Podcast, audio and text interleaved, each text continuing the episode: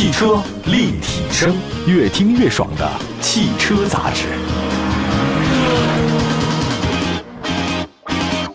欢迎大家收听，这里是汽车立体声。我们的节目全国两百多城市呢落地播出，线上线下，欢迎大家随时关注啊。这个我们同时呢也开展一些直播，和大家可以关注一下汽车立体声的官方微信、微博平台，都有预告。同时呢，喜马拉雅上也会有预告。最近一段时间，我们连线了非常多直播的好朋友，就现场直播哈，各行各业的都有，非常好玩啊，拓宽了我们这个座舱的世界啊，很开心，大家可以多关注一下。啊，我们今天在节目当中啊，跟大家说说一款新车，提到阿波龙亚洲龙，这是一款八零后车迷非常熟悉的车型。那如果您身边有先富起来的那些人啊，可能会亲身体验过这款车。在那个车型很少的时代，亚洲龙绝对是中高档轿车的市场主力，地位仿佛是皇冠。三月三十号，一汽丰田的 TNGA 的旗舰轿车新亚洲龙正式上市，一共是三款动力总成，九款车型。售价区间呢，在十九万九千八到二十七万九千八啊，这个车呢不算太便宜啊。为了让广大用户呢安享亚洲龙带来的这个高品质体验，一汽丰田准备了六大专属智美奢享礼包，包含了四年十万公里的免费保修，还有基础保养，专属的置换基金高到七千块钱。另外，双擎版动力电池八年二十万公里的免费保修。老客户呢转介绍购车享至至高价值七千元的福利，双型车型的话，靓丽美容套餐、定制金融、零首付、零利率、长年险等等，这个算是也为所有的买车的人提供了很多方便。呃，刚才所说啊，这亚洲龙这个是八零后车迷非常熟悉的车型，如果你身边有些朋友，他们可能先富起来，大部分的话呢都听说过这款车啊，因为在我们那个时代吧，车型特别少，亚洲龙是中高档轿车的绝对的市场主力。说它那个跟皇冠定位差不多的话，稍微有些夸张，但实际上它的定位比佳美要高。那么佳美是什么车？就是凯美瑞的前身呐。丰田佳美实际上是凯美瑞，凯美瑞你拼一下是不是就佳美呢？那大家都知道凯美瑞呢是丰田的明星中级车。那皇冠现在已经从中国市场退市以后，那么亚洲龙就成为丰田在中国市场的旗舰车。这点呢，实际上在跟美国那边差不多。那既然说到历史，我们回顾一下啊，亚洲龙的发展历史。亚洲龙是中文的译名啊，实际上 Avalon 这个词儿呢，它其实是凯尔特人的一个故事。Avalon A V A L O N 这个名字来于亚瑟王史诗当中的精灵国度阿瓦隆岛。大家看过那个魔戒对吧？这个精灵岛呢就是阿瓦隆岛。传说当年阿瑟王就与莫德雷德，实际上这莫德雷德是他侄子啊，当然也是啊亲生儿子。这个关系大家自己去捋哈。亚瑟王跟他的这个儿子打架的时候呢，受伤了。最终呢，在精灵岛上与世长辞。那这个岛呢，就是凯尔特人神话的一个圣地。那凯尔特人是什么人？那凯尔特人他是一个泛称啊，就像说斯拉夫人、日耳曼人是一样的，他是一个泛称。那现在的苏格兰人、爱尔兰人、威尔士人，包括英格兰的一部分人，还有法国的一些人啊，其实都是凯尔特人的后代。我曾经认识一个凯尔特人，他们那说的英语的发音啊，就是你看苏格兰人和爱尔兰人，他说那个英语的发音跟那个呃英格兰人是不一样的。很有意思，有机会大家可以看看那个电影《勇敢的心》，一看就特别热血沸腾啊！就大概是讲这个意思啊。我觉得除了有意思之外，我觉得丰田很好玩。它这个车型取名字跟很多 power 是有关系的，比如说皇冠、凯美瑞啊。那皇冠不用讲，大家一看那个标志就是很有 power 的样子。那说凯美瑞吧，其实这凯美瑞的日语发音，它的直译过来实际上就是皇冠的意思。所以说你开皇冠、开凯美瑞，甚至开阿波罗，它都跟这个有关系。再说回来吧，说的阿波龙亚洲龙是丰田曾经专门为北美打造一款车型，它定位比凯美瑞高，但是低于雷克萨斯 ES。这个是丰田品牌在北美的旗舰车型，我觉得当时也是迎合了美国的一个大的一个市场，豪华的市场。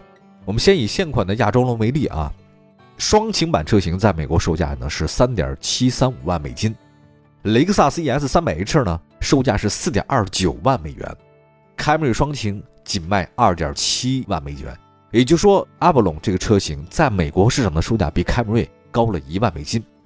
一九九四年的时候呢，第一代亚洲龙正式上市啊，它也是跟同期凯美瑞平台一起打造的，但车身更大。初代的亚洲龙呢，搭载三点零升 V 六发动机，呃，三点零升 V 六哈，这个我很喜欢 V 六，平稳、强劲有力啊。当然，美国消费者很喜欢这个东西啊，因为他们很喜欢大的。第二代亚洲龙呢，诞生在一九九九年，也跟凯美瑞是同平台打造，发动机依然是三点零的 V 六自然吸气，两千年，亚洲龙在北美创下了十点四万辆的年售记录，这个很厉害，因为在北美市场占主流的还是皮卡，但亚洲龙呢依然卖的不错哈。那么当时，艾文龙这个车型是以各种非官方的方式进入到咱们内地的，大概两千年左右的时候看到过这个车型在大街上，不跑的非常少。当时觉得这车真漂亮。那第三代亚洲龙呢是诞生在二零零五年，依然是凯美瑞同平台，但车身尺寸更大。长度达到五米多啊，轴距两米八，采用的是三点五的 V 六发动机加五速自动变速箱。这是二零零五年，零百加速的时间是六秒，这个非常快了。第四代亚洲龙呢，诞生在二零一二年，外观设计呢偏运动，搭载三点五升 V 六发动机加六 AT 变速箱，车身尺寸呢跟上一代车型相当。二零一二年啊，这个世界上有三大改装车展之一的那个 SEMA S E M A 那个改装车展上，丰田推了二零一三款的亚洲龙打造的 T R D 版本。这个 T R D 什么意思呢？大家知道宝马有一个 M 部，对吧？这个奔驰有个 A M G 部，奥迪的 R S，其实这个都是部门。这个 T R D 部门就是丰田赛车的发展部门，隶属于整个大的汽车公司，但是它很独立。这个丰田呢推出二零一三款亚洲龙打造的 T R D 版，也就是丰田赛车发展部的改装版本，也就是高性能的亚洲龙的版本。那么搭载三点五升的机械增压的 V 六发动机，匹配六 A T 变速箱。那么在同一年，也就是二零一二年，亚洲龙推了混动版本，给了大家很多选择。你要有赛车有赛车，你混动有混动，有普通版有普通版。就普通版呢也是三点五的 V 六，这个也很厉害了。二零一八年。第五代亚洲龙正式上市啊，这个也就没几年的前的事儿，也是目前在国内市场上销售的就这个车型，它呢也是基于 TNGA 架构打造的 GAK 平台。那么刚刚上市的亚洲龙呢，是一款年度小改款啊，依然是大嘴的这种进气格栅，提供两种不同的风格，二点五升双擎版和二点零升那个汽油版，采用的是上下一体的高亮模式的这种格栅，确实比较大气。二点五的那个汽油动力版。采用是点阵式的格栅，它这个点阵式格栅的话呢，就感觉低重心了，运动感很强。此外呢，前大灯组的内部细节进行了升级优化，非常精致。这个侧面造型没有变化，大家非常熟悉啊。这个亚洲龙侧面是分段式腰身，因为它车特别大，要搞一条线下来的话有点愣，所以分段式的。侧面呢有立体感，还有一个就是它那个车顶啊线条比较缓和。它不是说直接下来的，大家知道有些溜背车型看起来很好看，但你坐在车第二排极为不舒服，你头部没有空间。亚洲龙呢改变一下，毕竟是有点商务车嘛，所以它后排座椅的宽大，那个线条不是直接下去的啊，它是上去一点点，所以呢精致度很高。全新的三款龙骨造型呢让人耳目一新，时尚大气啊，非常沉稳。另外车尾方面，新亚洲龙呢是很立体的，突出的后八维线条搭载带有阿波龙字样的贯穿式尾灯。后备箱的箱盖上配有小型的扰流板，小型扰流板提供各种下压的力量啊，让车身比较稳定。后保险杠的话呢，下方采用黑色的扩散器，这跟车头是差不多的，有点相互呼应。双边共两出的排气造型，感觉还是很运动。至于内饰方面的话呢，新亚洲龙跟现在差不多，也是沉稳大气，尺寸大了，包括它那个三个屏，一个是十点一英寸那个多媒体屏，十二点三英寸的全液晶屏，十英寸的 HUD 抬头显示。同时，它没有两次物理按键。如果没有物理按键的话，一个好处是什么？它那个屏占比比较高啊，就跟那大家苹果手机似的，那个刘海为什么那么介意？我一直不懂。我说有刘海，那个手机上苹果刘海不挺好看的吗？他们说发现有刘海呢，是占了你的那个屏幕的空间，哈，真是斤斤计较啊。大家现在什么亏都不能吃哈。那么尺寸方面，新亚洲龙好像稍微小一点点哈，四米九不到五米，不过你也看不出来，非常大。宽的是一米八，高呢一米四五，轴距两米八七。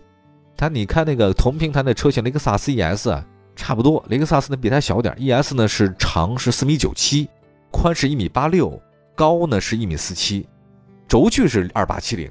也就是说，这个新的亚洲龙跟同平台的雷克萨斯呢，因为都是 JAK 平台的嘛，就是 TNGA 架构架构是没问题，但是它平台有区别，所以 JAK 造的都是高端车型。包括像雷克萨斯、像亚洲龙，这个轴距是一样的，二八七零。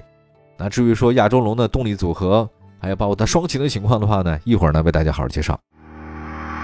汽车立体声，这里是汽车立体声啊，欢迎大家回到节目当中。我们继续说亚洲龙这个事情啊，亚洲龙大家不是很熟，但实际上因为是我们都不是先富了那帮人啊，先富的起来那些人，但对这车熟嘛。但是呢，这个车呢现在已经开始走入寻常百姓家啊，旧时王谢堂前燕，亚洲龙飞进百姓家。我们来看看这个新车。刚才说到了基本的一些配置，啊，说到这个车的一些动力组成吧。这个新亚洲龙呢有三种动力组合，它跟以前那个 V 六不太一样了啊，现在不能这么大排量，否则交税交的比较多，你也受不了。新亚洲龙呢是有三种动力，一个是二点零，一个是二点五，都是自吸的。那如果你要喜欢混动的话呢，就是二点五的混动，三种。其中的二点零升车型最大功率一百三十一千瓦，最大扭矩两百一，匹配 CVT。二点五的那个车型呢，是一百五十四千瓦，两百五十牛米，匹配的是八速自动变速箱，因为它这个扭矩比较大，包括它的车型动力比较大的话呢，就不太常用 CVT 了。二点五那个混动车型的最大功率一百三十一，最大扭矩两百二十一，电动机最大功率八十八千瓦，最大扭矩两百零二牛米，系统总功率一百六十千瓦，匹配的是 eCVT。这个混动组合的电池啊。它其实是从那个老款的镍氢，现在变成了三元锂电池啊，这个是一个变化很大。底盘结构方面的话呢，新亚洲龙依然是前麦弗逊后双叉臂悬挂，这个同时呢，2.5升的车型还标配 AVS 自适应可变的悬架，这个就比较好。我还是比较喜欢这种自适应可变悬架，舒适性很强。这个是凯美瑞没有的，所以亚洲龙的定位比凯美瑞高一点。雷克萨斯呢也是，雷克萨斯 ES 目前只有 Sport 这个版本有类似的这个提供。AVS 自适应可变悬架，但其他是没有的。所以在安全配置方面，新亚洲龙给的比较足。同时呢，搭载了全新的 Toyota Safety Sense 的智行安全系统，加十个 SRS 的空气囊。可以理解，现在很多车型啊，入门就高配，不像以前了。这现在入门就高配哈，没有盖板啊，让你怎么选都对。呃，上市的亚洲龙呢是九款车型，包括三款2.0的、三款2.5的和三款混动的。这个丰田还是比较喜欢这种雨露均沾的企业吧，我我不知道这么说对不对哈，他就是喜欢搞平衡。价格配置方面，我们更推荐是2.5升那混动，就我觉得理由也很简单，就是你舒适性和便利性很接近的情况之下，你2.0跟2.5的只差一万块钱以内，但你2.5的动力更强啊，还有 AVS 自适应的那个可变悬架，你多花几千块钱是很值的。我们再来具体说一下车型吧。二十万八千八那二点五升的进取版呢，显然是二点五升当中的低配版，配置水平也还行。智行安全系统有，十安全气囊有，LED 大灯前雾灯也有，自动空调、外后视镜的电动折叠加热都有，电动天窗都是标配。比较遗憾的是，这个车没有任何的泊车辅助哈，像什么倒车影像啊或者倒车雷达呀，你也得自己买加装。我觉得价格倒不是很贵哈，两千块钱能搞定。不过比较遗憾，没有任何泊车辅助。对于现在很多新手来讲，他适应不了。还有二十二万六千八那二点五升的豪华版，相比进取版的话呢，高一万八。配备上呢，多了一个倒车影像、手机无线充电、主副驾驶座的电动调节、后排的座椅比例放倒、车联网、车载空气净化器等等。这个重点提升了舒适性啊，还要包括像这个便利性。